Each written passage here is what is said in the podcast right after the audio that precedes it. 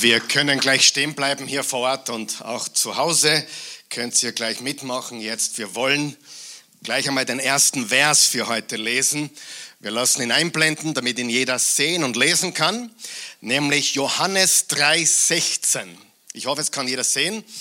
Lass uns diesen Vers gemeinsam lesen, so als würdest du ihn zum ersten Mal hören. Das ist ein sehr berühmter Vers, ganz sicher der berühmteste Vers in der ganzen Bibel. Lass uns lesen 1, 2, 3. Denn so sehr hat Gott die Welt geliebt, dass er seinen eingeborenen Sohn gab, damit jeder, der an ihn glaubt, nicht verloren geht, sondern ewiges Leben hat. Einmal noch, so als hättest du ihn noch nie gehört, so als hättest du ihn noch nie gelesen, zum allerersten Mal diesen Vers. 1, 2, 3. Denn so sehr hat Gott die Welt geliebt, dass es einen eingeborenen Sohn gab, damit jeder, der an ihn glaubt, nicht verloren geht, sondern ewiges Leben hat. Sieh, viele Menschen glauben das. Viele Menschen auf der Welt glauben, es sind wahrscheinlich zwei, zweieinhalb Milliarden von Menschen, die diesen Satz glauben. Denn so sehr hat Gott die Welt geliebt. Viele sind sich aber nicht sicher ob Gott sie persönlich liebt. Und darüber möchte ich mit euch, mit uns heute sprechen. Ich habe einen ganz einen schwierigen Titel, sehr theologisch heute.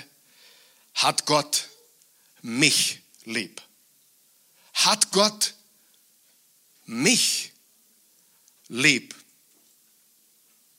Was ich getan habe, was ich gedacht habe, was ich gesagt habe, wie viele Menschen ich verletzt habe, was ich alles verbockt habe, hat Gott mich lieb. Das ist die Botschaft. Bevor wir Platz nehmen, nehm, such dir einen Menschen auf, aus und sag, Gott liebt dich. Und Gott hat dich lieb und er hat es durch Jesus bewiesen. Sag's zu jemandem, Gott hat dich lieb und er hat es durch Jesus bewiesen. Ihr könnt Platz nehmen. Nicht so begeistert alle auf einmal. Gott liebt dich und er hat es bewiesen durch Jesus Christus. Denn so sehr hat Gott die Welt geliebt, dass er einen eingeborenen Sohn gab, damit jeder, der an ihn glaubt, nicht verloren geht, sondern ewiges Leben hat. Wir sind in der dritten Woche unserer Serie Booster und ich habe gebetet, wie ich es oft tue, bevor ich eine Serie äh, plane oder Serie ankündige. Und das Wort, was ich immer wieder bekommen habe, das Wort, das immer wieder auf meinem Radar erschienen ist, war das Wort Stärke. Sag einmal Stärke. Stärke. Und ich bin dann zum Schluss gekommen, ich habe mein Leben angeschaut, ich habe die Bibel gelesen, selbstverständlich, und alles, was mir das Leben so gelehrt hat, ich bin draufgekommen, der beste Schutz im Leben ist Stärke. Der beste Schutz ist Stärke. Und zwar die richtige Stärke. Wer weiß das? Wer weiß, dass es auch Scheinstärken gibt und Menschen, die glauben, dass sie stark sind und sich hinter vermeintlichen Stärken verstecken. Wir wissen, Gesundheit vergeht. Wir wissen, Reichtum vergeht. Wir wissen, Beziehungen können scheitern. Aber die Stärke, die Gott uns gibt, die bleibt in alle Ewigkeit. Wenn du gesund leben möchtest, dann Geist, Seele und Leib, dann ist einer der besten Verse in der Bibel, Epheser 6, Vers 10, seid stark in dem Herrn und in der Macht seiner Stärke. Sagen wir es gemeinsam. Stärke. Stärke ist ganz wichtig. Und eines haben wir gelernt die letzten zwei Jahre. Eines haben wir wirklich gesehen. Manche Menschen haben uns überrascht, wie stark sie sind, richtig? In dieser Zeit, in dieser Corona-Pandemie und so weiter. Wir haben gesehen, wer stark ist. Wir haben gesehen auch, manche Menschen haben uns enttäuscht oder haben uns verwundert, wie schwach sie sind.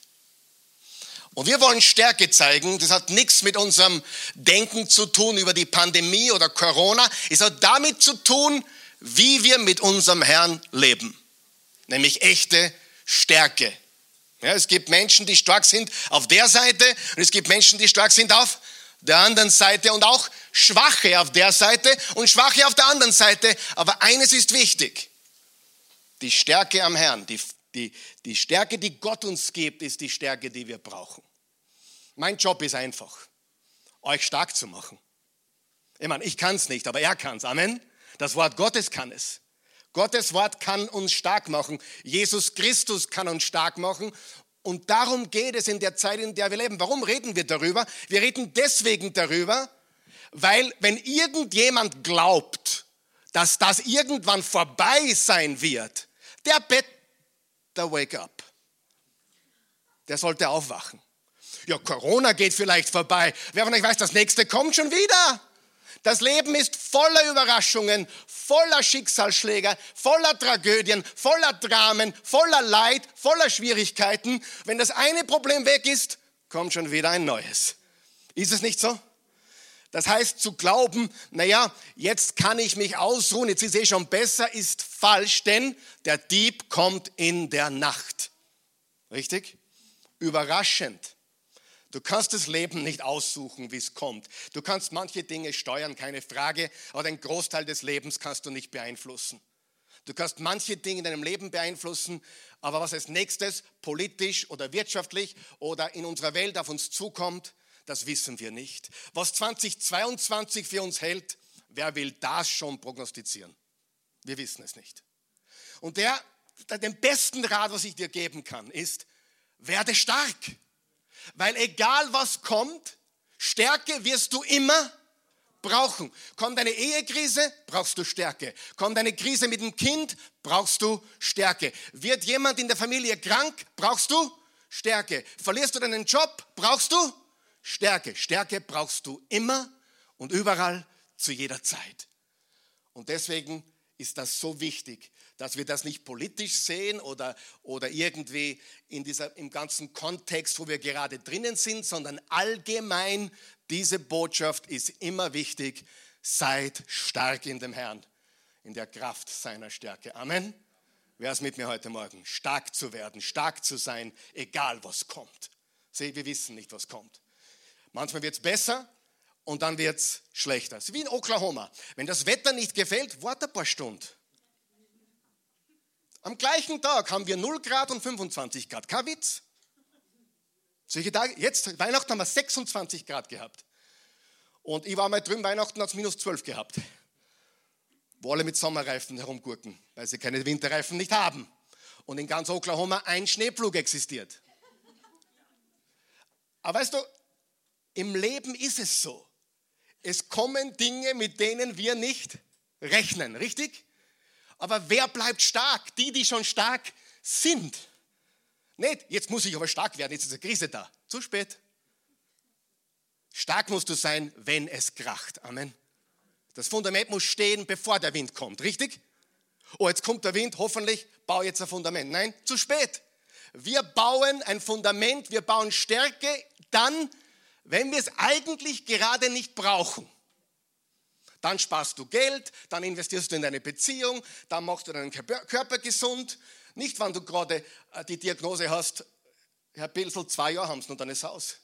Zu spät. Vorher, richtig? Wir werden stark zur richtigen Zeit. Und das ist auch meine Botschaft heute, aber heute möchte ich mit euch reden über die Liebe Gottes.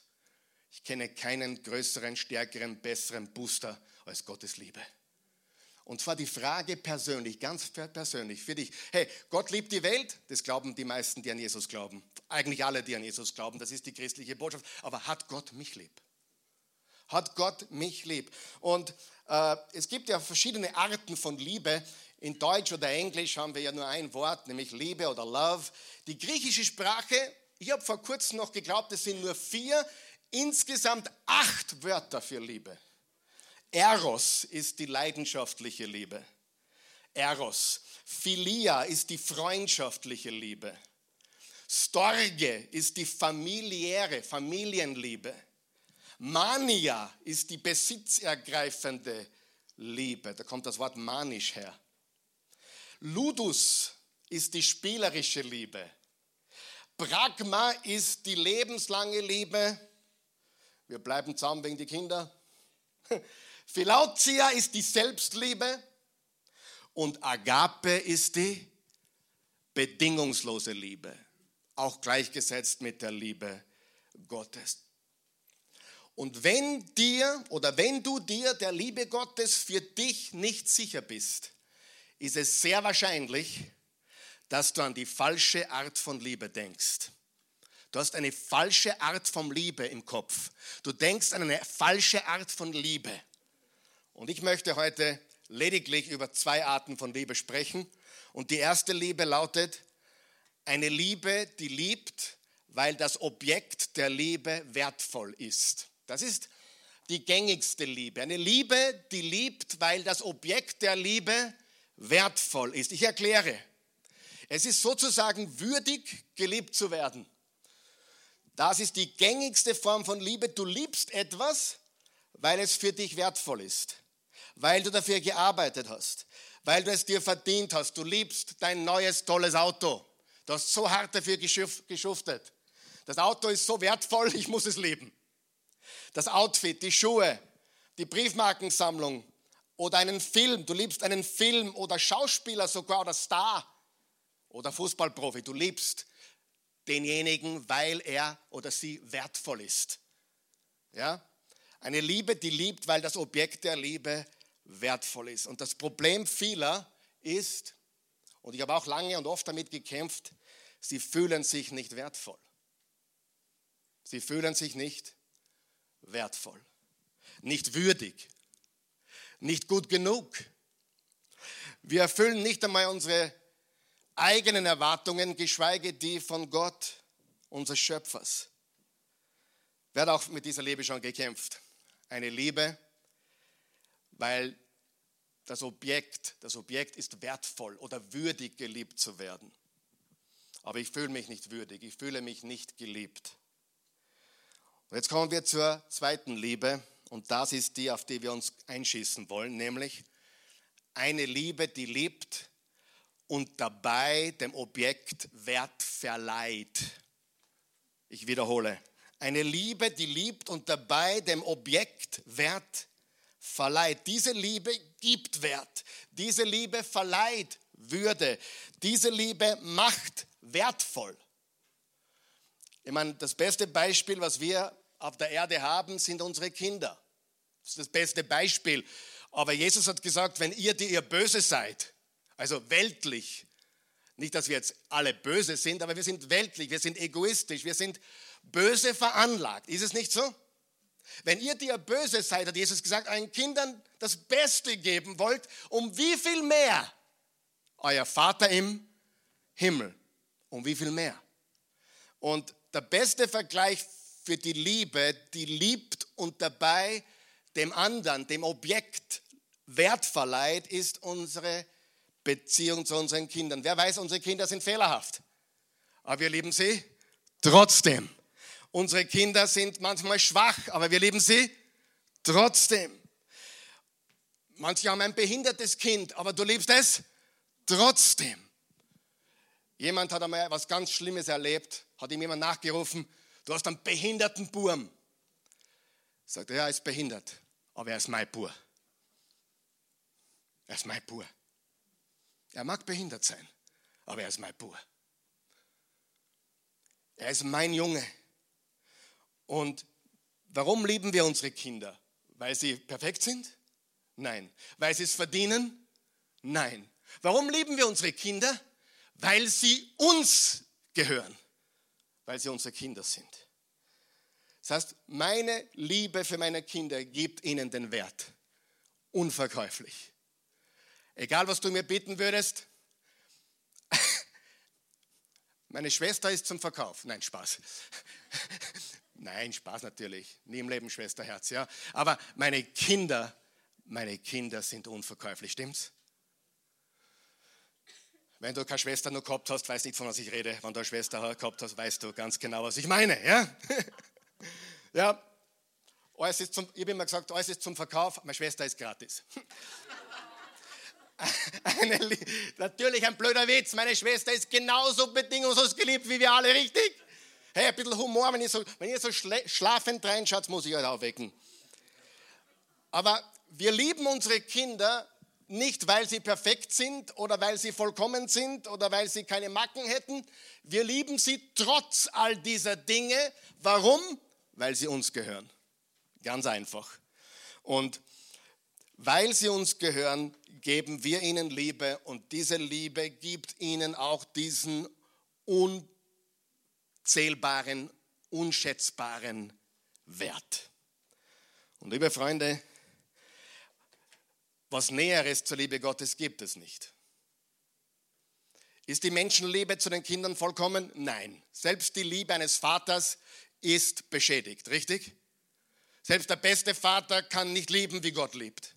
Und selbst die Mutterliebe ist nicht vollkommen. Da ist überall ein bisschen Egoismus drinnen, stimmt's nicht? Mein Kind, meine Tochter, mein Bub, mein, mein, mein, mein, mein. Da ist überall menschlicher Egoismus drinnen. Aber Gott hat die Welt so sehr geliebt, seinen einzigen Sohn gab, damit jeder, der an ihn glaubt, nicht verloren geht, sein ewiges Leben hat.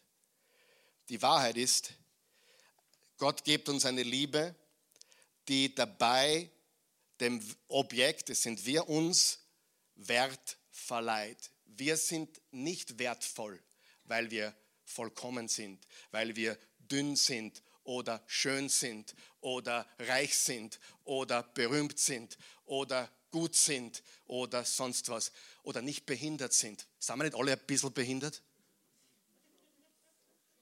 Wenn zu mir jemand sagt, Karl Michael, du bist behindert, sage ich, ja, hast du eh recht. Es ist ja die Wahrheit, alle sind wir etwas behindert. Kaputt sind wir alle, oder? Das weiß jeder. Oder ist jemand hier, der nicht kaputt ist? Deswegen ist Jesus gekommen. Also ganz klar, Gott liebt uns natürlich noch mehr wie ein Vater oder eine Mutter seine Kinder oder ihre Kinder. Es ist eine Liebe, die uns Wert gibt, die uns Wert verleiht. Ein Wert, der nicht von uns kommt. Wenn du ein Kind warst, hast du vielleicht einen Stoffteddybär gehabt, oder? Den hättest du um keine, keine 30 Cent verkaufen können. Aber für dich war er unbezahlbar, stimmt's? Aber du bist viel mehr als ein Teddybär. Und du bist viel mehr als ein Tier oder irgendjemand. Du bist ein Kind Gottes. Im Römer 5 steht Vers 6 bis 8, denn Christus ist, als wir noch schwach waren, für die damals noch Gottlosen gestorben. Nicht einmal für einen Gerechten will einer sterben. Für eine gute Sache, allenfalls mag einer sogar sein Leben aufs Spiel setzen. Für eine gute Sache könnte es sein, dass einer oder der andere hier für die Sache sein, Spiel, sein Leben aufs Spiel setzt, sterben würde. Möglicherweise für eine gute Sache. Gott jedoch steigert das alles. Gott jedoch zeigt seine Liebe zu uns gerade dadurch, dass Christus für uns gestorben ist, als wir noch Sünder waren. Gott zeigt uns seine Liebe. Gott hat seine Liebe demonstriert. Und ich möchte, dass du das heute hörst, nicht als Floskel oder als Meinheit, der will halt Mut machen oder keine Ahnung was, will er uns gut zureden. Nein, was ich dir sage, das ist die tiefste Überzeugung meines Herzens. Gott hat mich heute geschickt zu euch hierher, um euch zu sagen, Gott liebt dich und es ist nicht, weil du irgendwas Besonderes bist, außer dass du Gott gehörst. Du gehörst ihm. Er liebt dich. Und er weiß, wie kaputt du bist, er weiß, wie behindert wir sind, er weiß alle unsere Fehler und Schwächen und er liebt uns trotzdem. Gott jedoch zeigt seine Liebe zu uns gerade dadurch, dass Christus für uns gestorben ist, als wir noch Sünder waren. Und ich will, dass du es hörst wie noch nie zuvor. Fühle und spüre es wie noch nie zuvor. Fühle und höre es mit deinem Herzen. Unser Gott liebt dich mit einer bedingungslosen, unermesslichen Liebe. Und da wir hier kurz einhaken, deswegen ist es auch so wichtig, dass wir vom richtigen Gott sprechen.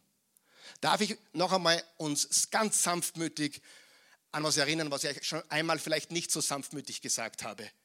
Redet mehr über Jesus als über Gott. Es gibt einen ganz einfachen Grund dafür. Wir wissen, wenn wir meinen, wann wir Gott sagen, richtig? Aber weißt du, dass du auch bei den Hollywoods, wie heißen sie, Oscars, Leute dabei hast, die sagen, God bless, God bless, God bless und alle jubeln. Um, beim Footballspiel hast du God bless, God bless America, God bless, God, God, God, God, God. Aber in dem Moment, wo Jesus gesprochen wird, ist die Stimmung kaputt. Weißt du das? Und wir Christen haben den Auftrag, über Jesus zu reden, nicht über Gott. Wir, wenn wir Gott sagen, meinen wir Jahwe, den einen wahren, lebendigen Gott. Aber glaub mir, wenn Hollywood sagt, God bless you, die, die meinen nicht unseren Gott. Vereinzelt vielleicht. Deswegen, wenn wir von Gott reden, dürfen wir den Namen Jesus nicht weglassen. Weil sonst sind wir wie alle anderen, die in der Esoterik sind, die vom Universum reden, die von Energie sprechen, die reden alle von Gott. Und alle sind happy, weil wir reden ja von Gott und niemand weiß wirklich, was gemeint ist, außer dass wir von Gott reden. Deswegen, lass uns zumindest zu Weihnachten einmal ganz klar von Jesus reden. Und lass uns bitte bei frohe Weihnachten bleiben und nicht bei frohe Festtage oder Feiertage. Die Weihnachten kommt von Weihnacht, Christtag, heiliger Christ. Habt ihr gemerkt, die Welt sagt zunehmend mehr Happy Holidays. Zunehmend mehr frohe Feiertage. Und ich sage dir die Wahrheit, niemand wird mir verbieten zu sagen, frohe Weihnachten, Merry Christmas, and Jesus is the God I serve, He's the only one. Noch einmal, Du kannst das überall probieren. Solange du von Gott redest, wirst du kein Problem haben, weil du politically correct bist. Wenn du Jesus erwähnst, dann tobt die Finsternis. Wisst ihr, was ich meine? Drum bleiben wir bei Jesus. Amen. Er ist Gott. Er ist der Allmächtige. Er ist der Weg, die Wahrheit und das Leben. Er ist der Anfang und Vollender unseres Glaubens. Götter gibt es viele, aber nur einen wahren Gott. Sein Name ist Jahwe und Jesus Christus. Und dieser Gott liebt dich. Warum ist das so, so wichtig? Nicht, nicht, es ist noch, noch mal wichtig, nicht wegen all der Dinge, die Gott gesagt hat, sondern es ist auch deswegen wichtig, weil ein Universum dich nicht leben kann. Und Energie kann dich nicht leben. Und ein toter Gott kann dich nicht leben. Nur ein lebendiger, auferstandener Gott kann dich leben. Und das tut er von ganzem Herzen. Bitte, habt mich bitte, ich habe versucht, das liebevoll zu sagen, bitte achten wir darauf, dass wir bei Jesus bleiben, bei Weihnachten bleiben, bei dem wahren Gott bleiben, der einzig und allein Geschichte geschrieben hat. Amen. Und wenn du, ja, politically correct sein willst, dann hast du als Christ wahrscheinlich noch nicht die Nachfolge Jesu verstanden. Ein Jesus-Nachfolger leidet für den Namen Jesu. Wisst ihr das? wenn du nie leidest für deinen Glauben, dann gibt es ein paar Fragezeichen ganz einfach, okay? Die können wir ins Licht drücken, die können wir richtig stellen, aber wichtig ist, dass wir es gehört haben, sein Name ist Jesus. Habt ihr mich noch lieb? Mit anderen Worten, er lebt dich nicht, weil du würdig bist. Er lebt dich nicht, weil du aus dir selbst wertvoll bist. Er sucht nicht den Wert bei dir, er gibt dir den Wert, weil du ihm gehörst. Schreib den nächsten Satz auf. Gottes Liebe macht dich würdig. Seine Liebe macht dich würdig. Gottes Liebe macht dich würdig. Sie macht dich wertvoll. Er macht dich wertvoll. Wenn du Kinder hast, weißt du, was ich meine, oder? Egal, was das Gefraß angestellt hat, du liebst ihn. Richtig? Egal, was sie gerade macht, du liebst sie. Egal, ob es im Gefängnis ist oder im Krankenhaus, dein Herz schreit aus nach den verlorenen Kindern, richtig? Warum hat Jesus gesagt, wenn eines der Schafe verloren geht, dann lasse ich alle 99 zurück und suche das eine. Warum? Weil er das Verlorene liebt. Und vielleicht bist du da, du fühlst dich richtig verloren. Du bist Number One Candidate, dass er nach dir jagt. Und vielleicht bist du gekommen heute und sagst, hey, hoffentlich wollen sie mir nur, hoffentlich will mir er nur. Im Gegenteil, er sucht und rettet, was verloren ist. Amen. Das ist die Liebe Gottes, das ist Jesus. So mächtig ist er, so groß ist seine Liebe. Es ist seine Gnade, sein Erbarmen, seine Liebe. Und die, wichtig ist, Liebe ist nicht nur eine Handlung, was Gott tut, sondern Liebe ist, wer er ist. Liebe ist Gottes Essenz. Er ist Liebe. Im Johannes 4 steht, Vers 8, Gott ist die Liebe. Vers 9, Gottes Liebe zu uns ist darin sichtbar geworden, dass er seinen einzigen Sohn in die Welt sandte, um uns in ihm das Leben zu geben. Die Liebe hat ihren Grund, pass auf, was hier steht. Seid ihr dort? Die Liebe hat ihren Grund nicht darin, dass wir Gott geliebt haben, sondern dass er uns geliebt und seinen Sohn als Sühnopfer für unsere Sünden gesandt hat. Gottes Liebe für dich hat nichts mit deiner Performance zu tun, weißt du das? Gottes Liebe für dich hat nichts mit deinem Ausschauen zu tun oder deiner Herkunft zu tun, mit deiner Hautfarbe zu tun und schon gar nicht mit deinen Fehlern oder deiner vermeintlichen Gerechtigkeit. Eigentlich sind die, die selbstgerecht sind, am schwierigsten Weg unterwegs. Weißt du das? Was hat Paulus gesagt? Ich bin der schlimmste aller Sünder und dafür kam Jesus Christus, um für Sünder zu sterben. Lesen wir Vers 10 noch einmal. Die Liebe hat ihren Grund nicht darin, dass wir Gott geliebt haben, sondern dass er uns geliebt und seinen Sohn als Sühnopfer für unsere Sünden gesandt hat. Ist das nicht kraftvoll? Das ist so kraftvoll, es ist so simpel. Ich bin heute ganz bewusst mit der Absicht gekommen, euch theologisch einmal nicht zu überfordern. Mach ich nie, gell? kann, springe ich nicht zusammen. Aber äh, es war heute nicht mein Ziel, euch theologisch zu überfordern. Mein Ziel war ganz einfach, euch die, die Kernbotschaft der Wahrheit, der Liebe Gottes in einfachsten Wörtern zu vermitteln. Er liebt dich und das macht dich wertvoll. Er liebt und dabei verleiht er dir den Wert. Nicht weil du was bist, sondern weil er was ist, nämlich die Liebe. Und jetzt pass auf, diese Verse sind so kraftvoll, aber sie werden noch ein Stück kraftvoller, wenn man weiß, wer sie geschrieben hat. 1. Johannes. Wer glaubt, sie hat 1. Johannes geschrieben? Das ist keine, Trickfrage. Wer hat 1. Johannes geschrieben? Johannes. Sehr gut. Ja, sehr gut.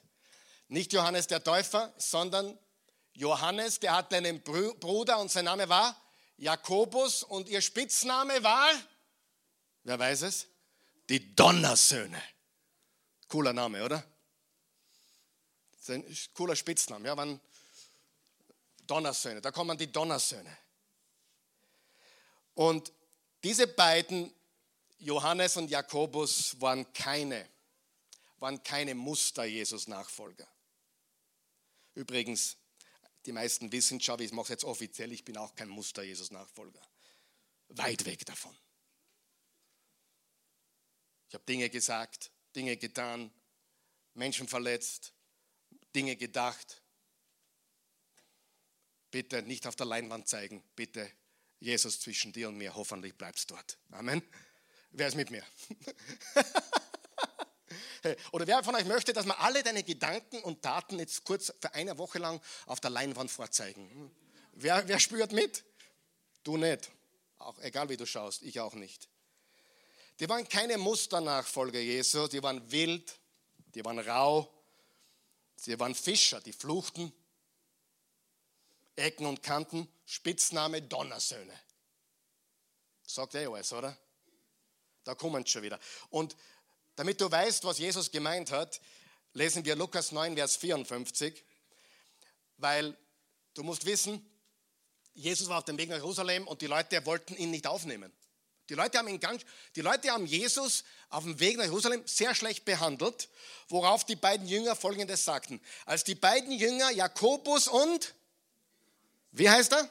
Johannes das hörten, sagten sie zu Jesus, Herr, sollen wir befehlen, dass Feuer vom Himmel fällt und sie vernichtet. Das sind liebevolle Jungs, ha? Das erinnert mich an manche Christen, ja, du, du, manche so Pharisäer-Typen, ja, nicht weit weg davon. Ja. Herr, sollen wir befehlen, dass Feuer vom Himmel fällt und sie vernichtet. Und der nächste Vers sagt, Jesus wies sie scharf zurecht, weil sie keine Ahnung hatten von Gottes Liebe, Gnade und so weiter. Johannes war damals um die 25. Er war ein junger Bur. Okay, er war ein Mann. 25. Dürft sich euch ihr aussuchen, ob das ein Mann ist oder nicht. Aber er war 25 ungefähr. Und wie er den ersten Johannes geschrieben hat, war er über 90. 90. Da ist viel passiert. Er war kein Donnerson mehr. Er wurde genannt der Apostel der Liebe. Das war sein neuer Spitzname. Sein neuer Spitzname war Apostel der. Überall, wo er aufgetreten ist, er konnte fast nicht mehr reden am Schluss, so sagt uns die Kirchengeschichte, sagte er, Gott liebt euch. Meine lieben Kinder, er liebt euch. Das waren am Schluss seine Predigten. Hey, das würde mir jetzt viel Zeit ersparen, euch auch, oder? Können wir nächstes Mal beginnen. Hallo, meine Lieben, er liebt euch. Der Liebesapostel hat die ganze Theologie zusammengefasst in der wichtigsten Wahrheit überhaupt, nämlich Gott liebt dich.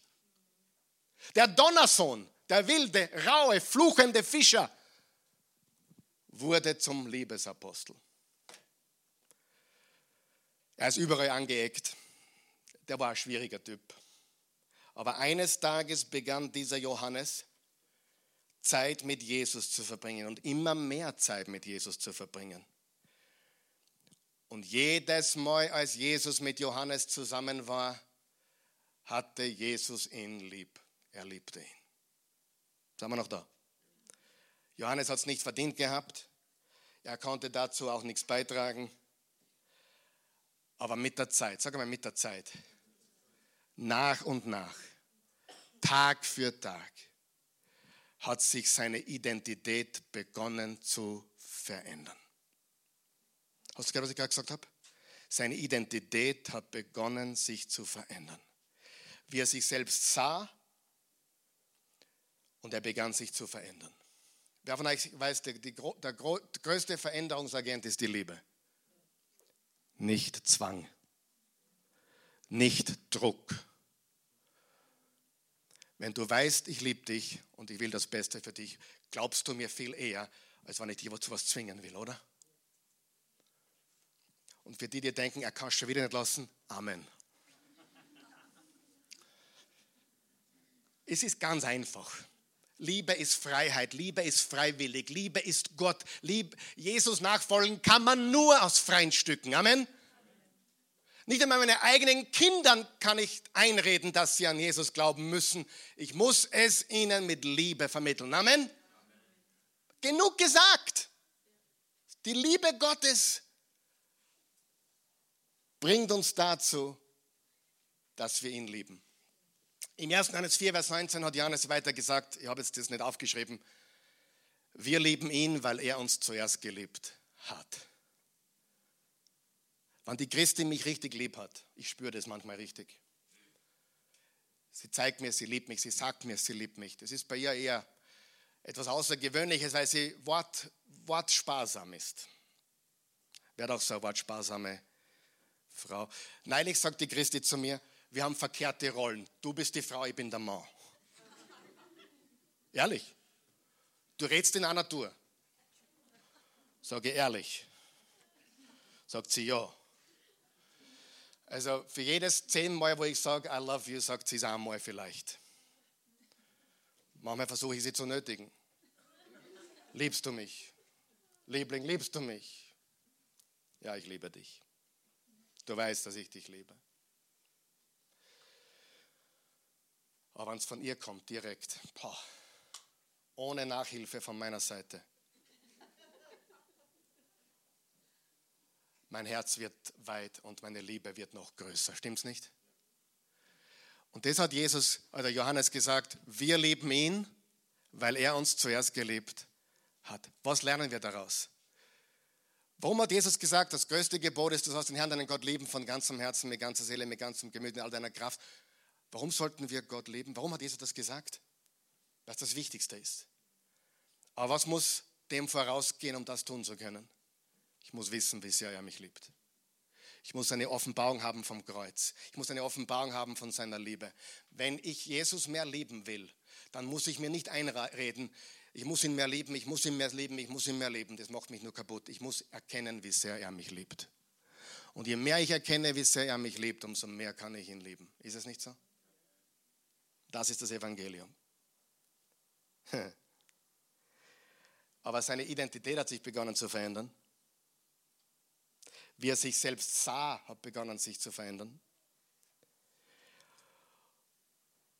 Er war 25 im Lukas 9.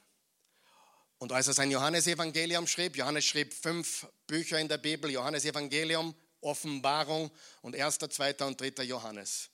Und er schrieb sie als letzte Bücher der Bibel. Die letzten Bücher der Bibel sind die Johannesbücher. Und im Johannesevangelium, auch zwischen 80 und 90 alt war er, drei oder viermal, dreimal mindestens habe ich gezählt, beschreibt er sich selbst. Er nennt sich nie beim Namen, aber er beschreibt sich immer selbst als der Jünger, der Jünger, der Jünger, den Jesus liebte.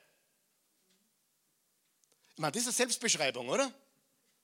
Karl Michael, der Jünger, den Jesus liebt. Lies es nach. Er hat Johannes Evangelium geschrieben. Er, ne, er sagt nie Johannes zu sich. Er sagt immer nur der, der Jünger, den Jesus liebte. Frage, ist das überheblich? Nein. Eine Offenbarung. Sag einmal, eine Offenbarung, die wir alle brauchen. Das ist nicht überheblich, im Gegenteil. Es ist eine Aussage der Wahrheit und der Demut in Wahrheit. Bevorzugt Jesus manche? Jetzt, jetzt habe ich drüber nachgedacht. Bevorzugt Jesus manche? Nein. Aber, großes Aber, er gibt jedem die Möglichkeit, ihm so nahe zu kommen, wie sie oder er will. Hast du das gehört? Er gibt jedem die Möglichkeit. Und die Wahrheit ist, Johannes hat keine Chance ausgelassen, wo er sich nicht zu ihm angelehnt hat. Beim letzten Abendmahl, wer lag an seiner Brust? Johannes. Wer war mit ihm am Berg der Verklärung? Johannes. Sieh, Jesus bevorzugt niemanden. Er behandelt letztendlich alle gleich, aber er gibt jedem die Möglichkeit, so nahe zu kommen, wie er oder sie will. Und aus dem Donnersohn, aus dem Hitzkopf, wurde der Apostel der Liebe. Ist das nicht gigantisch? Wer weiß, das Evangelium verändert uns. Darf ich was nächstes sagen? Es ist nicht nur Glaube. Es ist Glaube. Es ist nur Glaube. Aber wer von euch glaubt, dass Glaube verändert, was ich tue?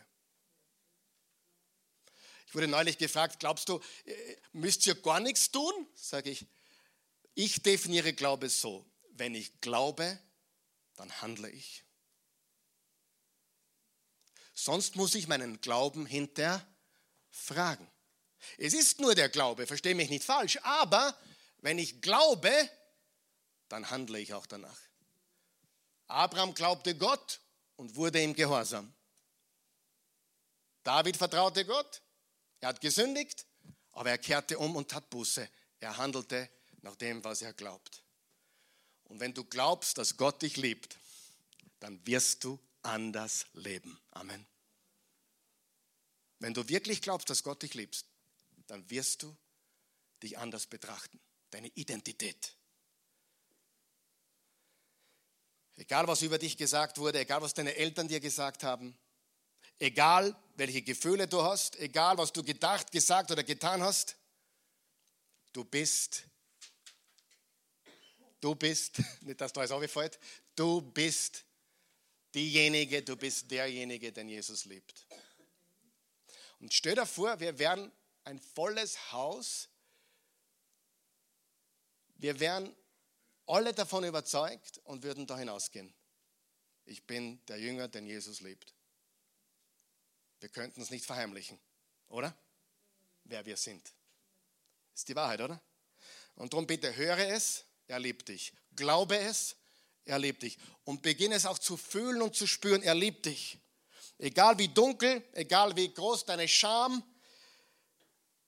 egal wie groß deine Wunden. Und es gibt viele Wunden in der Welt, oder?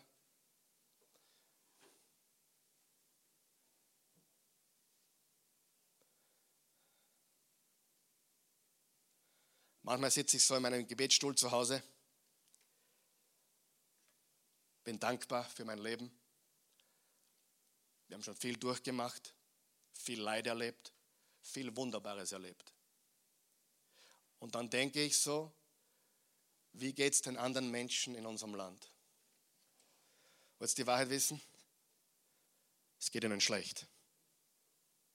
Es geht ihnen sehr schlecht. Ich habe die Diskussion gestern gehabt mit meinen Söhnen. Den, den Menschen im, in der westlichen Welt geht es am allerschlechtesten. Wisst ihr das? Amerika, Europa.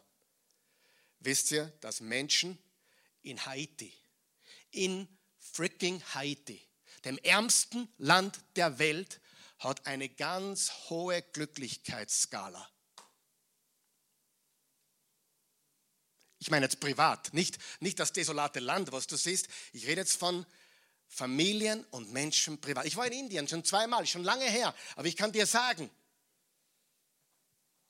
diese westliche Welt mit ihrer Political Correctness, mit ihrem gar nicht wissen, was Leiden wirklich ist, denen geht es richtig, richtig schlecht. Sind wir noch da? Auch wenn sie so tun und lachen und posten, als würde ihnen so super gehen. Es geht ihnen richtig schlecht. Den meisten. Und manchen von uns geht es richtig gut. Warum? Weil wir verstanden haben, unsere Freude hängt nicht ab von Umständen, sondern die Freude des Herrn ist meine Kraft. Und das wissen Christen in anderen Ländern dieser Welt, wo sie gefangen genommen werden können und sogar getötet werden können, wenn sie sich zu Jesus bekennen. Aber ihre Freude kennt keine Grenzen. Mir tut die westliche Welt richtig leid. Wir werden regiert und wir werden dominiert, nicht Österreich, weltweit von Menschen, die nur eines in, sich, in Sinn haben. Ich, mich, meiner, mir, wir vier und sonst niemand. Egoismus, Machtgeilheit, Geldgier regiert unsere Welt. Und so, oh, das ist Verschwörungstheorie. Nein, der Gott dieser Welt ist in charge. Hey, das kann ich dann mit 100 Bibelversen jetzt belegen. Die Zeit habe ich nicht. Gibt es gute Menschen da draußen? Viele, einige. Aber wer regiert unsere Systeme? Satan. Ist so. Gefällt dir nicht? Ist okay. Es ist die Wahrheit. Und es gibt eine große Verschwörung. Sein Name ist der Teufel. Und nicht das, was die meisten Verschwörungstheoretiker glauben, sondern eine echte Verschwörung. Satan hasst dich. Und er will mit allen Mitteln versuchen, dass du nicht draufkommst, wie sehr Gott dich liebt. Wo wären wir in unserer westlichen Welt? Wo wäre Frankreich, Deutschland, Holland, Österreich, Amerika, wenn der Mensch an der Spitze Gott lieben würde? Wo wären wir? Wir hätten nicht, ich kann nur raten, 90 Prozent plus Menschen, die Angst haben.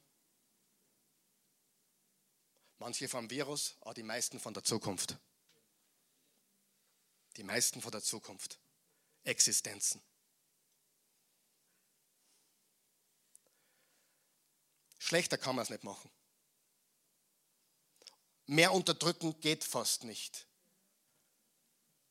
Unter dem Deckmantel von, wir wollen ja nur das Beste. Okay, bevor du sagst, jetzt ist er komplett ausgezogen, hör mir zu. Wichtig zu verstehen ist, es liebt dich nur einer. Das ist Jesus Christus. Darf ich so ehrlich sein? ich liebe dich auch nicht so sehr, wie ich sollte. Und du liebst mich auch nicht so sehr, wie du solltest. In Wahrheit dürfen wir keinem Menschen zu viel vertrauen. Wir dürfen nur ihm vertrauen. Jesus. Sie, er ist der Einzige, der uns nie enttäuscht, oder? Selbst die besten Menschen auf der Welt enttäuschen. Aber er liebt uns bedingungslos. Amen.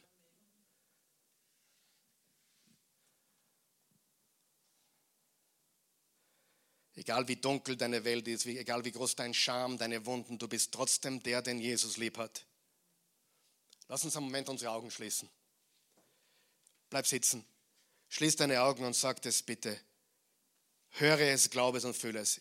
Ich bin der oder ich bin die, den Jesus lieb hat. Ich bin der, den Jesus lieb hat. Ich bin der, ich bin die, den Jesus lieb hat. Es ist keine Aussage des Stolzes, es ist eine Aussage der Wahrheit und Demut. So gut ist Gott. Und er liebt dich in diesem Moment. Er liebt dich in diesem Moment. Er hat uns seine Liebe nicht vom Himmel zugerufen. Er hat uns seine Liebe hier auf Erden gezeigt. Er rettet uns von unseren Sünden. Und ich bete, dass du folgende Verse von Paulus mit Überzeugung lesen kannst und glauben kannst. Römer 8, Vers 37 bis 39. Aber durch den, der uns geliebt hat, sind wir in all diesen Dingen überlegene Sieger. Bleiben wir da mal kurz stehen. Was sind wir? Überlegene was? Knappe Sieger?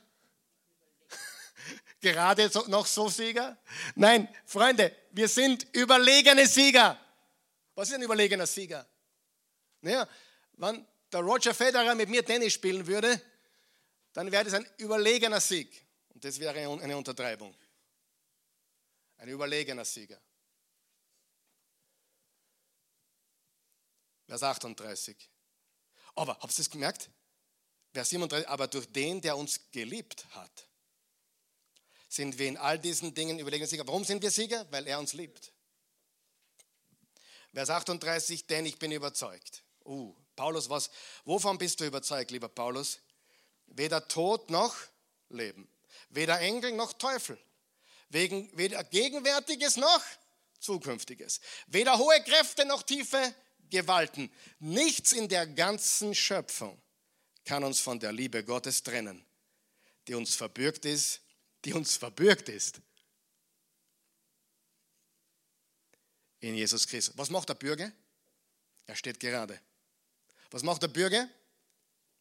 Er springt ein, wenn es drauf ankommt. Und wer verbürgt uns die Liebe Gottes?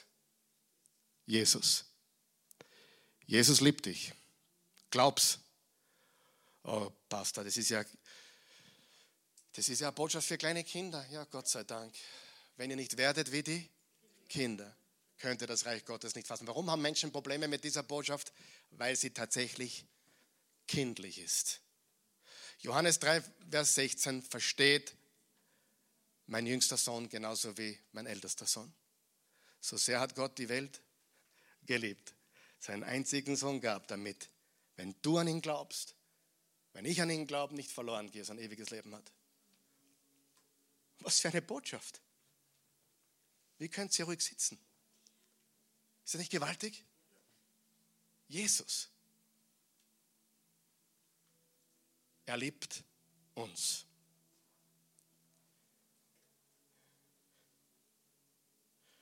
Lass uns aufstehen und beten.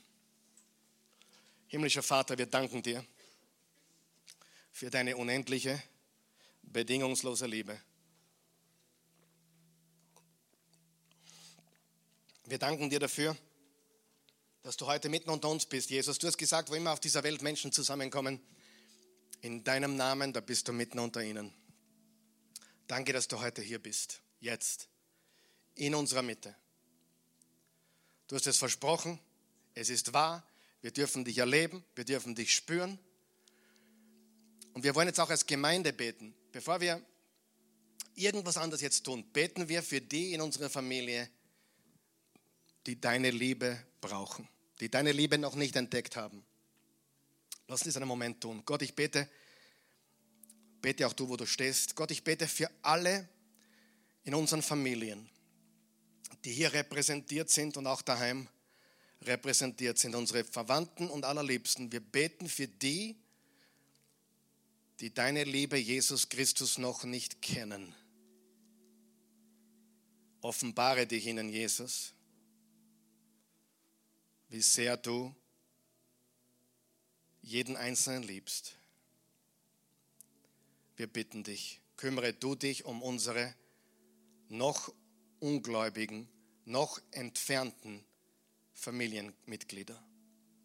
Darum bitten wir dich jetzt in Jesu Namen.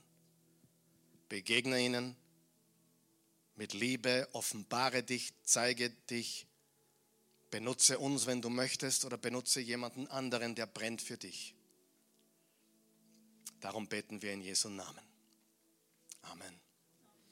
Wenn du hier bist heute Morgen oder zusiehst, Was du heute gehört hast, ist nicht irgendeine Geschichte, es ist die Wahrheit. Es ist so wahr, dass wir heute den 26. Dezember 2021 Jahre, 2021 Jahre nach Christi Geburt schreiben. Wer sonst kann behaupten, dass das Datum nach ihm geschrieben ist? Jetzt hast du ein Problem. Ja, okay, er war ein bedeutender Mann. Quatsch. Absoluter Humbug. Wie kann jemand ein bedeutender Mann sein, der behauptet, er ist der Sohn Gottes? Der gehört in die Klapsmühle, oder? Wenn ich sagen würde, Freunde, ich bin der Messias, ich bin der Sohn Gottes, wer mich gesehen hat, hat den Vater gesehen, würde sagen, bitte Eugen, schnell, ruf an, der gehört abgeholt, eingeliefert. Richtig?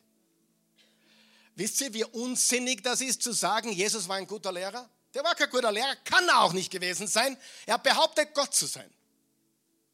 Jetzt hast du zwei Möglichkeiten, ja oder nein. Wenn du Nein sagst, musst du die Intelligenz haben und die Aufrichtigkeit haben zu sagen, der ist komplett zu vergessen. Der ist entweder ein Scharlatan oder ein Geistesgestörter, aber ein normaler sagt sowas nicht. Und ich könnte dir jetzt Dutzende Zitate von Jesus geben, wo er gesagt hat, ich bin Gott und ich bin eins mit Gott und ich war bei ihm, ich bin hier gekommen, ich habe den Teufel vom Himmel fallen sehen wie den Blitz. Hat Jesus gesagt. Ich habe Satan vom Himmel fallen sehen wie den Blitz.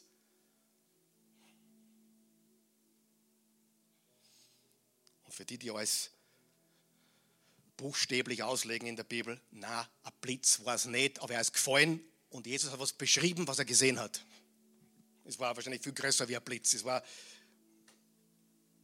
bildliche Sprache, aber er hat es gesehen, wie Satan vom Himmel gefallen ist.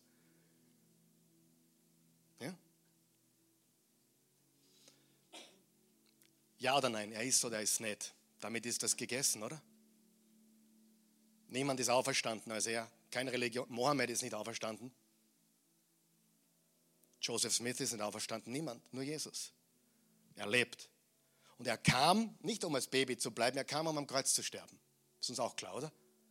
Wisst ihr, die ersten Christen haben nicht Weihnachten gefeiert. Die ersten Christen haben auch nicht Ostern gefeiert. Die ersten Christen haben das alles nicht gefeiert. Sie haben jeden Tag Jesus gefeiert. Weil für die war Weihnachten, Karfreitag und Ostersonntag alles eines. Er kam, er starb und er siegte. Und von Gottes Perspektive ist es ein Augenblick in der Geschichte. Die 33 Jahre. Für uns ist es halt dort 30 Jahre bis, und dann nochmal drei Jahre, bis er gekreuzigt wurde und dann nochmal drei Tage, bis er auferstanden ist. Alles eines. Ein Event. Gott wurde Mensch, um zu sterben, um aufzuerstehen. Das ist die groß, größte Geschichte der, der Welt. Und wenn du das möchtest, dass Jesus dein König wird, dann lade ich dich ein, jetzt mit uns zu beten. Wir beten gemeinsam, damit niemand alleine ist. Aber wenn du das noch nie getan hast, wenn du Jesus nicht zum König deines Lebens gekrönt hast, mach das jetzt. Er vergibt dir alle Sünden, er lässt dich von vorne beginnen, er liebt dich, seine Liebe wird dich nie verlassen, du brauchst keine Angst mehr haben, Egal was kommt, du bist stark in ihm, in der Macht seiner Stärke. Bete mit uns. Vater im Himmel, ich komme jetzt zu dir, wie ich bin. Ich bin ein Sünder in Not eines Retters. Herr Jesus Christus, sei mein Herr, mein Erlöser. Ich glaube, bist für mich gestorben bist auferstanden. Du lebst. Danke, dass du mich gerettet hast, dass ich ewiges Leben habe. Danke dafür. Amen.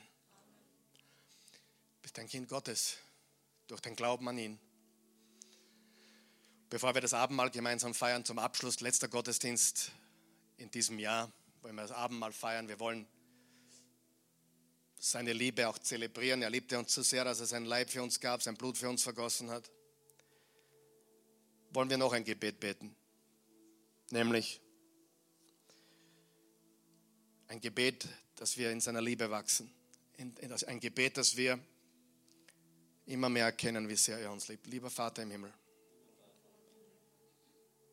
lass mich deine Liebe zu mir persönlich mehr und mehr verstehen. Schenk mir eine Erkenntnis, wie sehr du mich liebst, dass du mir nichts vorhältst, dass du mich so liebst, wie ich bin, dass du mir verzeihst, dass du mich kennst, trotzdem liebst Heile meine Wunden. Ich bin verletzt. Das Leben hat das gebracht. Aber du kannst mich heilen. Ich danke dir dafür. In Jesu Namen. Amen. Das Leben ist hart, aber Gott ist gut. Wir wollen jetzt gemeinsam das Abendmahl feiern wir wollen jetzt daran denken, was Jesus getan hat. Wie gesagt, es gehört alles zusammen. Er kam, aber er starb. Und deswegen kam er. Ja, ihr könnt nach vorne kommen und euch da selbst bedienen, bitte links oder rechts von der Bühne. Jeder, der glaubt. Und wenn du seit drei Minuten gläubig bist, wenn du seit drei Minuten gläubig bist, bitte komm und mach mit. Er ist für dich gestorben und er hat sein Blut für dich vergossen. Danke, Jesus.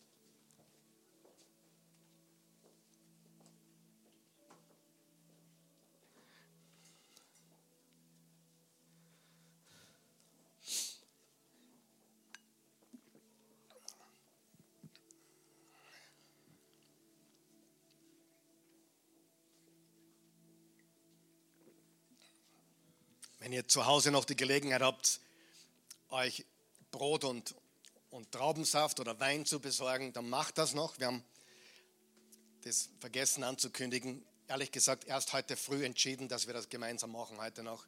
War spontane Sache, aber du hast noch Zeit, circa 60 Sekunden, dir ja, ein bisschen ein Stück Brot für dich und die Familie, wo ihr zusammen seid, sondern Saft oder Wein zu besorgen. Wir warten noch ein bisschen auf euch, weil wir haben ja einiges zum Nachdenken noch, oder? Haben wir noch einiges zum Nachdenken? Dieses Jahr hat es in sich, oder? In vielerlei Hinsicht. Und jetzt kommt ein neues Jahr. Und jetzt stell dir vor, du hättest am 1. Januar 2021 gewusst, was euch alles kommen würde. Du hättest es niederbockt, oder? Nie. Unmöglich. Deswegen hat Jesus gesagt, macht euch keine Sorgen um morgen, lebt einen Tag nach dem anderen. Werft eure Sorgen auf mich. Warum? Wir, wenn wir jetzt wissen würden, im Voraus, was 2022 kommen wird, ein Mensch ist nicht in der Lage, so viel auf einmal zu fassen. Er muss es in tageweise äh, Bissen serviert bekommen. Deswegen stehen wir auf in der Früh, wir beten, wir lesen das Wort Gottes, wir bereiten uns vor auf den Tag und egal was kommt, wir sind stark. Wenn der Wind weht, wir sind auf Fels gebaut. Und wenn es regnet, wir sind auf Fels gebaut. Und wenn es noch so stürmt, wir sind am Baum gepflanzt an den Wasserbächen, der seine Frucht bringt zu seiner Zeit. Das ist alles. Hey, Du bist nicht verantwortlich für das, was kommt. Du musst nur bereit sein.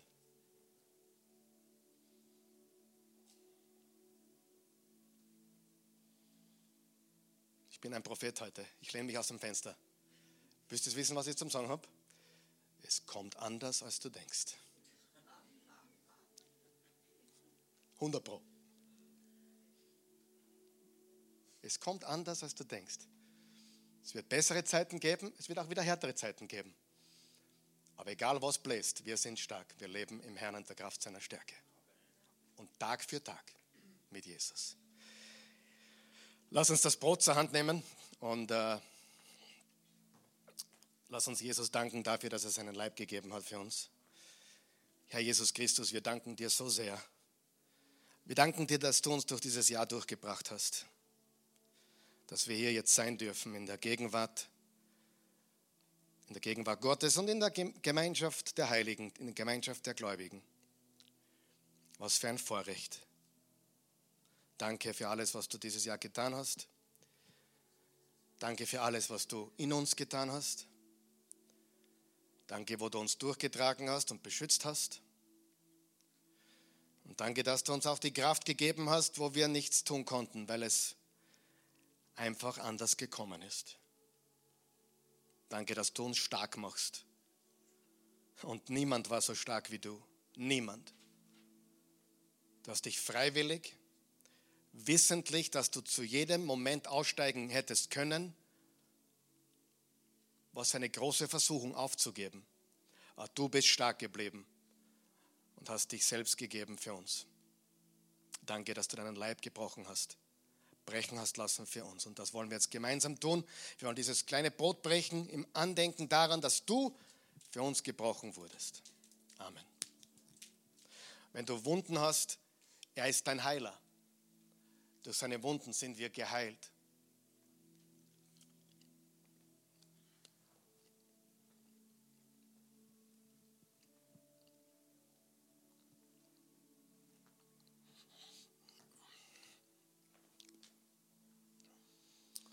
Herr Jesus, ich danke dir,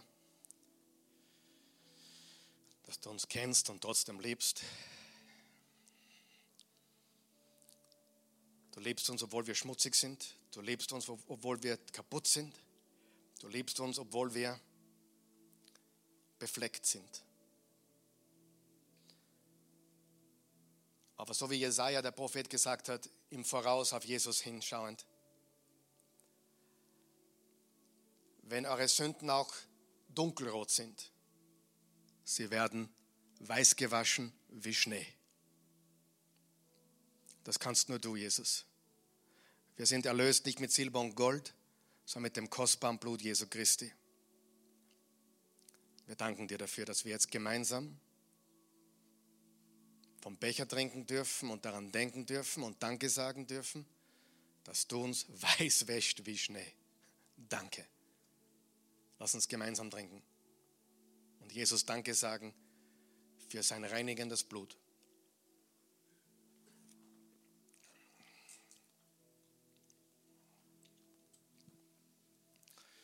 Herr Jesus, wir loben und preisen dich. Nichts und niemand kann uns verändern. Nichts und niemand kann uns neu machen, außer du. Danke für deine Liebe. Danke, dass ich der Jünger bin, den du liebst.